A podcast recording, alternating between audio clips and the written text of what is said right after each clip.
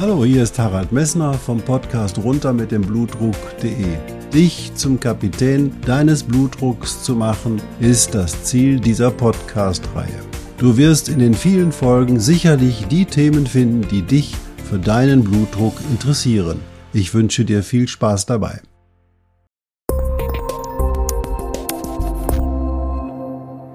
Hallo, hier ist wieder Harald Messner vom Podcast runter mit dem Blutdruck.de. Schön, dass du eingeschaltet hast. In der letzten Folge habe ich mich mit dir über die Tagesrhythmik des Blutdruckes unterhalten, auch natürlich auch der Herzfrequenz und über die Medikamenteneinnahme und dass du möglicherweise deine Medikamente, aber das musst du mit deinem Hausarzt besprechen, besser abends vor dem Schlafengehen einnimmst. Nur nicht bei dem Beta-Blocker, alle anderen und nicht beim Diuretikum, aber das habe ich dir auch auf die Show Notes nochmal der letzten Folge geschrieben. Nun, wenn du jetzt abends vor dem Schlafengehen aber auch einen Kaffee trinkst, was passiert denn dann mit deinem Blutdruck und kannst du dann schlafen? Und diese Frage beantworte ich dir in der jetzigen Podcast-Folge. Viel Spaß dabei! Ja, wenn man so durch die Literatur guckt oder allein durchs Internet, ich nenne das mal surft, dann findet man sehr, sehr viele gegensätzliche Meinungen zu dem Kaffeegenuss und dem hohen Blutdruck. Viele schreiben, oh, der Blutdruck geht rauf und das ist langfristig schädlich. Andere sagen, ja, der Blutdruck geht auch mal ein bisschen rauf, aber trotzdem ist es nicht schädlich. Und jetzt ist die Frage, was ist denn nur wirklich die letzte Antwort zu dem Thema? Und dazu komme ich gleich. Ich will dir erstmal was erzählen, wie der Kaffee eigentlich wirkt. Im Kaffee sind eine ganze Menge Substanzen drin, da sind Aromastoffe, Röststoffe und ganz wichtig, da sind durch die Röststoffe Antioxidantien dazugekommen. Das sind chemische Stoffe, die verhindern, dass deine Proteine in deinem Blut und da, wo sie hinkommen, rosten. Und ich hatte dir schon mal erzählt, was Rosten mit den Proteinen macht anhand des Cholesterins, dass nämlich diese Proteine, wenn sie rosten, hinterher dazu führen, dass du Gefäßschädigung bekommst. Also der Kaffee hat offensichtlich antioxidative Wirkung und das ist eine Situation, die du durchaus ausnutzen kannst. Der Hauptstoff des Kaffees ist, naja, wer hat es nicht erraten, das Koffein. Und Koffein ist eine Substanz, die führt zu einer Aktivierung des zentralen Nervensystems.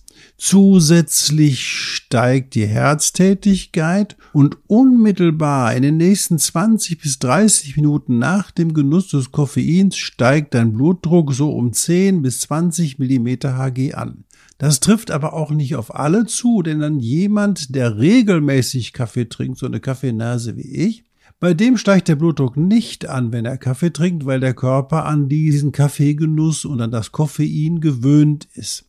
Was passiert aber dann, wenn die 20 bis 30 Minuten vorbei sind? Dann wirkt der Kaffee an den peripheren Blutgefäßen. Und siehe da, da erweitert er die peripheren Blutgefäße und was du gehört hast in den ganzen Podcast-Folgen, die ich dir erzählt habe, ist, dass die Blutgefäße dann den Blutdruck senken, wenn sie erweitert werden. Das heißt also danach sinkt der Blutdruck wieder ab nach dem Kaffeegenuss, also 20 bis 30 Minuten, ist der Blutdruck wieder unten. Und der Killer dabei ist, zusätzlich erweitern sich auch die Bronchien durch den Kaffee. Das heißt also, so richtig schlecht mit dem Kaffee ist das gar nicht. Und wenn wir mal gucken, es gibt eine sehr große Studie jetzt, da waren über 320.000 Menschen mit beteiligt, in Australien allerdings.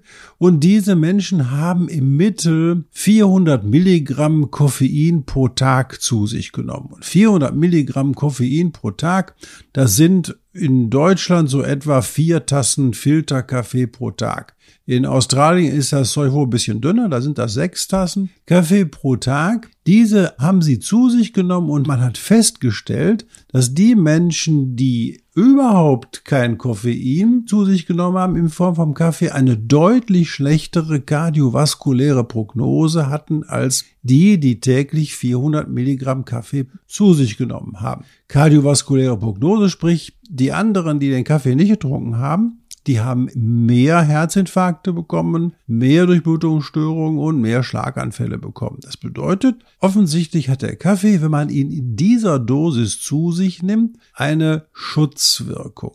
Diese Schutzwirkung, die scheint aber dann, wenn man die sechs Tassen überschreitet, nach oben hin wieder zu verschwinden. Denn dann sieht man eindeutig, dass dann wieder die Mortalitätsraten oder die Wahrscheinlichkeit, an irgendeiner Herz-Kreislauf-Erkrankung zu erkranken, nach den sechs Tassen, also sieben, acht Tassen, einfach zuzunehmen scheint. Jetzt muss man sich natürlich überlegen, da ist natürlich auch ein Ding drin, wo man drüber nachdenken muss. Denn die Menschen, die möglicherweise mehr als sechs bis acht oder vier bis sechs Tassen Kaffee pro Tag trinken, die haben natürlich möglicherweise mehr Stress. Und die kippen sich dann natürlich auch mehr Kaffee in ihren Körper. Und das könnte bedeuten, dass die, die eben mal so viel Kaffee trinken, dass die natürlich auch mehr Stress haben und dass es bei diesen Menschen eben halt nicht die Kaffeewirkung ist, die diese höhere Sterblichkeit oder höhere Krankungswahrscheinlichkeit macht, sondern einfach möglicherweise ihr Lebensweg, ihr Lebensverhalten und ihr Stress, den sie haben.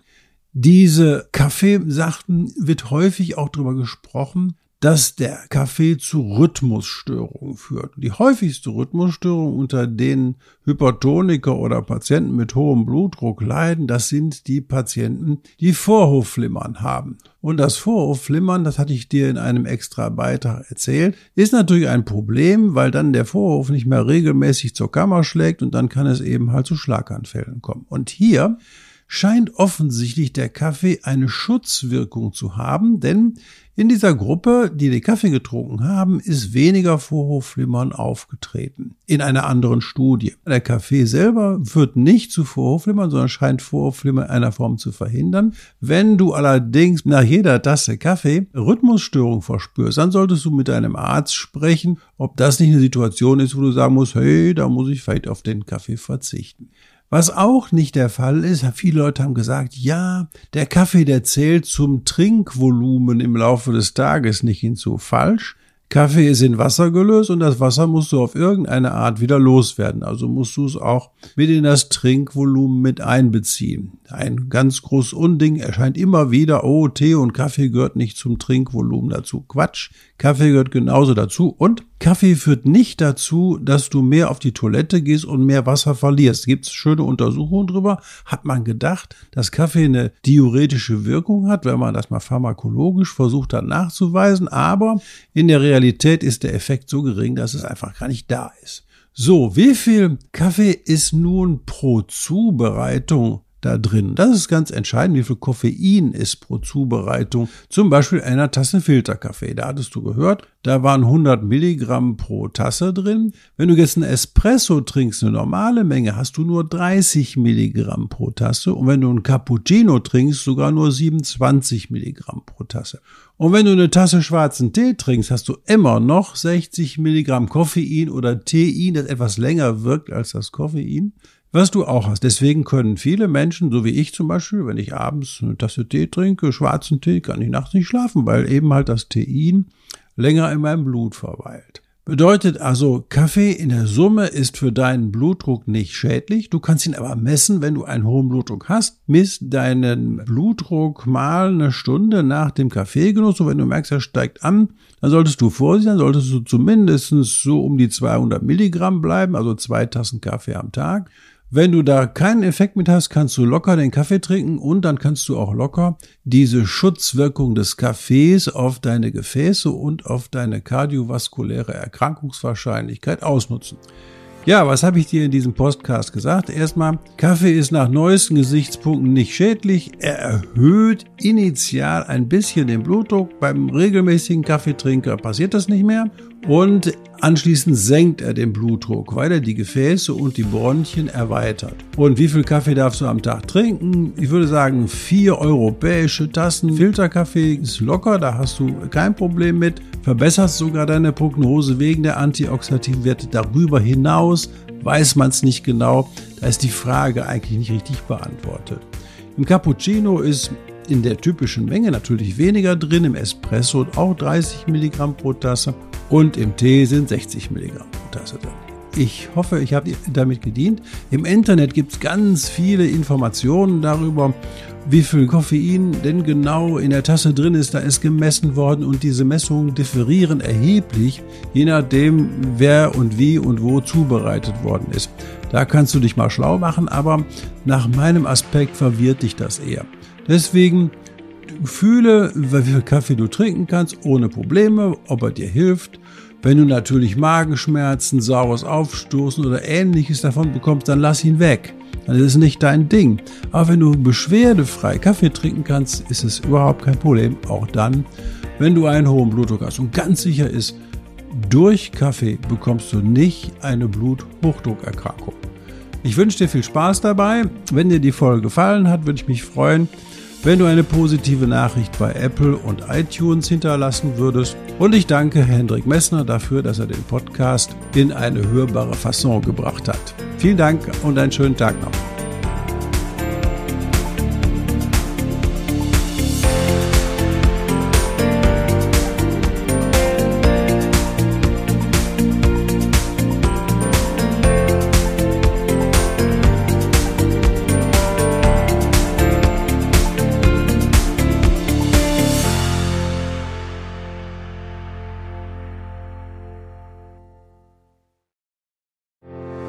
Ich hoffe, diese Podcast-Folge hat dir genauso viel Spaß gemacht wie mir. Du findest noch zahlreiche andere Themen unter dieser Podcast-Reihe, die immer in Zusammenarbeit auch mit meinem Sohn Hendrik Messner mit seiner Firma mess.de entstanden ist. Und dafür möchte ich ihm sehr danken. Bis bald.